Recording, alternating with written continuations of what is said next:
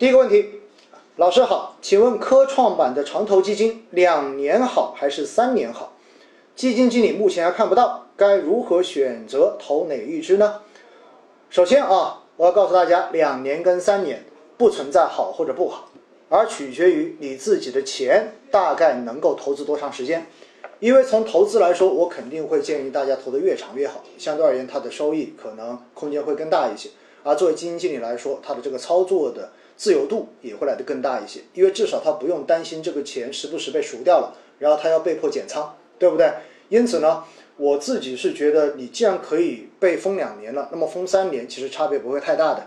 我自己呢，肯定是会去买封三年的，因为为什么呢？因为我们公司本身就会发。所以呢，我肯定会买我自己公司的，对不对？然后基金经理的这个情况，我告诉大家应该可以看到了，因为像我们公司是已经在昨天发布了这一个新的公告，只要公告出来，基金经理的信息就已经全部要对外公布了。所以呢，六只科创长投基金基金经理的信息，应该说现在都已经可以直接在网上查得到了，没有问题的啊。那既然能够查到基金经理，你自然就可以去看他的历史业绩。因为科创长投基金本身来说，它是主动管理型基金，而且都是混合型基金，偏股混合。那么在这样的情况之下，挑基金经理可以按照五四三二，看他过往的业绩，然后去做出你的选项就好了。请问老师，现在很多优秀的主动管理型基金规模都很大，很多都一百亿以上了。其他符条件又符合老师所讲的挑选条件，六十亿以内的符合挑选条件的基金又少，或者年化收益率没有一百亿以上的盈利高，这就很纠结了，是挑选一百亿以上的，还是六十亿以下的？这个问题其实蛮多人都很纠结的，因为我在喜马拉雅的节目，包括我的公众号总结的那六集的文字，七集哈，关于怎么挑选主动管理型基金的，那七集的文字中间，其实我后来有表述的。确实是要关注规模，但是规模是放在最后一步去关注的，大家听明白了吗？也就意味着，其实关于这个规模的问题，不用在一开始你就着重的去考虑规模不能突破或者怎么样，你先看其他条件满不满足。首先业绩满不满足五四三二，其次的话呢，看一看这家公司是不是规模足够的大，然后相对而言内部比较的稳定。第三的话呢，看一看这个基金经理过往写季报，对吧？我比较看重这一点，是不是真的很用心？然后第四呢，看他的这个投资理念跟他的投资风格，你是不是喜欢？到最后再来看一下它的这个规模，因为现在很明显的，因为市场比较火热，而且的话呢，就整个基金的这种马太效应，就是越好的基金，越优秀的基金经理买它的人变得越来越多，所以呢，往往它的规模都会比较的大，可能一百多亿，这是很正常的事情。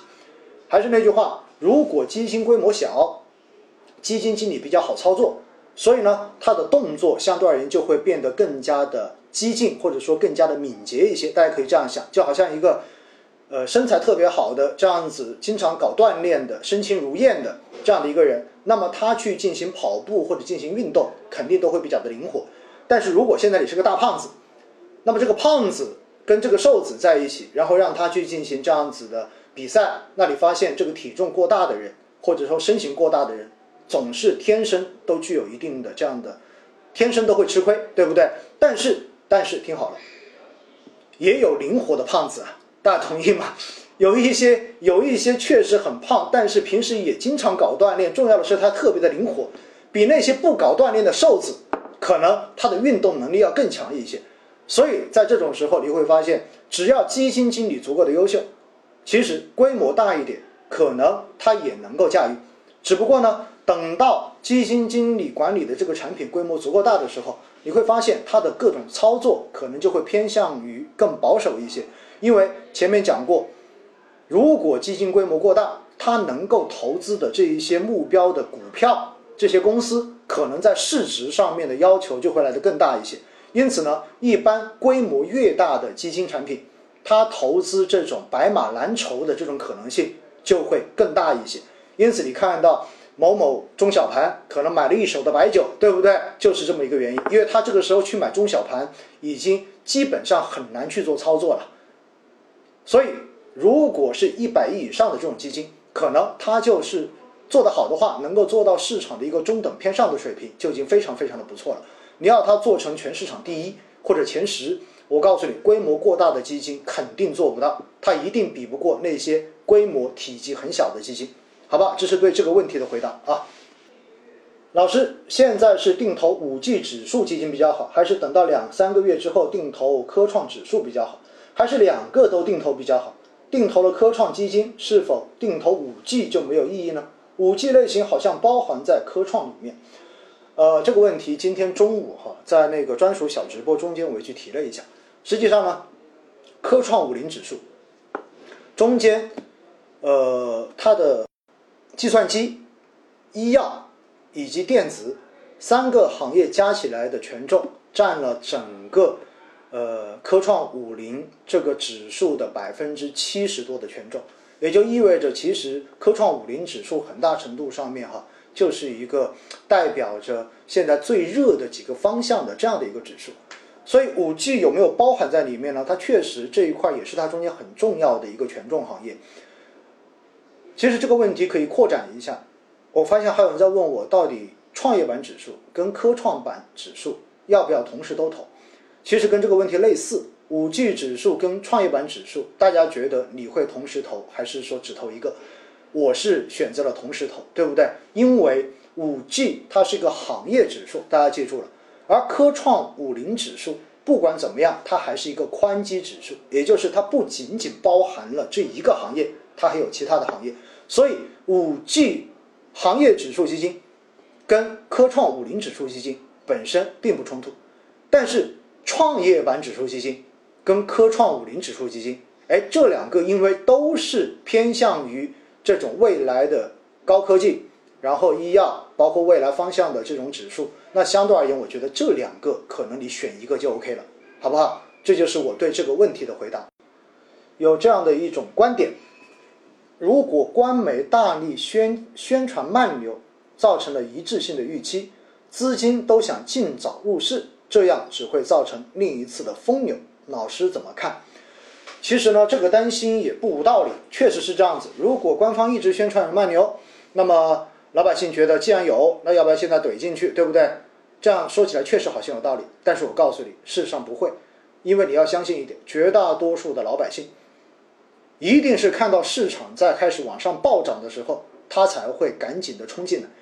但是只要冲进来之后，市场没有如期的继续往上涨，而是出现了调整，很快这些人的话立马就会跑掉。为什么？因为他自己对市场的将来没有自己的分析，也没有自己的观点。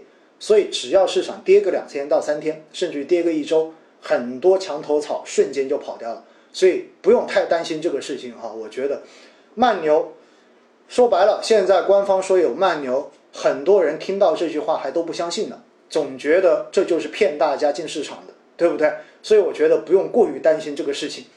老百姓，尤其是广大的韭菜们、小白们，到最后不管你怎么讲，大概率都是在市场涨到最狂热的时候才会一股脑冲进来的，而不会在前面这种涨三天跌两天，还有时候说不定还要跌一个星期。跌破前面的这种低点的过程中间，它就会进来，不会的。每一波市场的这种上涨，都是通过这种反复的震荡，然后不断的清洗掉那些意志不坚定的人，最后才会在市场最后那两波一笔拉上去，然后在山顶上面等着更多的人开始冲进来接盘。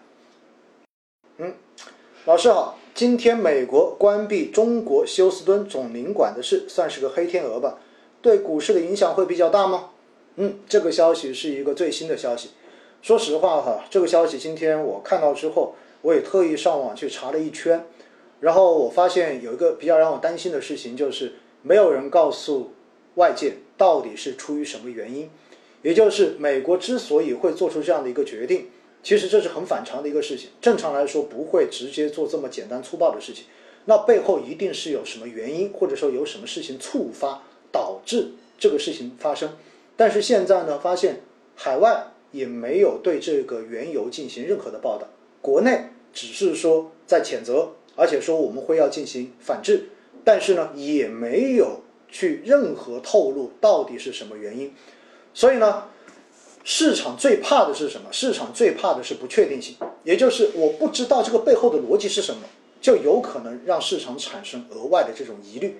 所以呢，今天那个消息出来之后，大家看到 A 五零明显的就是从上涨一度转为了下跌，超过两个点，但后来慢慢的又拉回来了。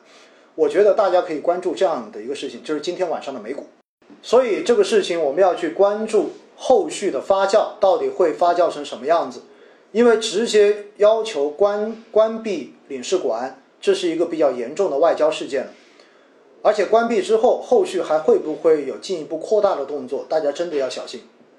在前面一直的节目中间，包括美股涨得很好，A 股也涨得很好的这个阶段，我不断的在提示说，海外的这种风险其实是最大的一个不确定性之一。另外一个就是疫情的这种反复，对不对？所以大家一定要关注，密切关注这个消息的后续哈。有可能，如果这个事情还会继续的去发酵。有可能会对情绪面产生非常大的影响，而且是负面的影响。如果情绪面一旦出现影响，有可能市场就会出现比较大的波动。因此呢，大家心里面对于这一个要有足够的预期，好不好？要有足够的预期。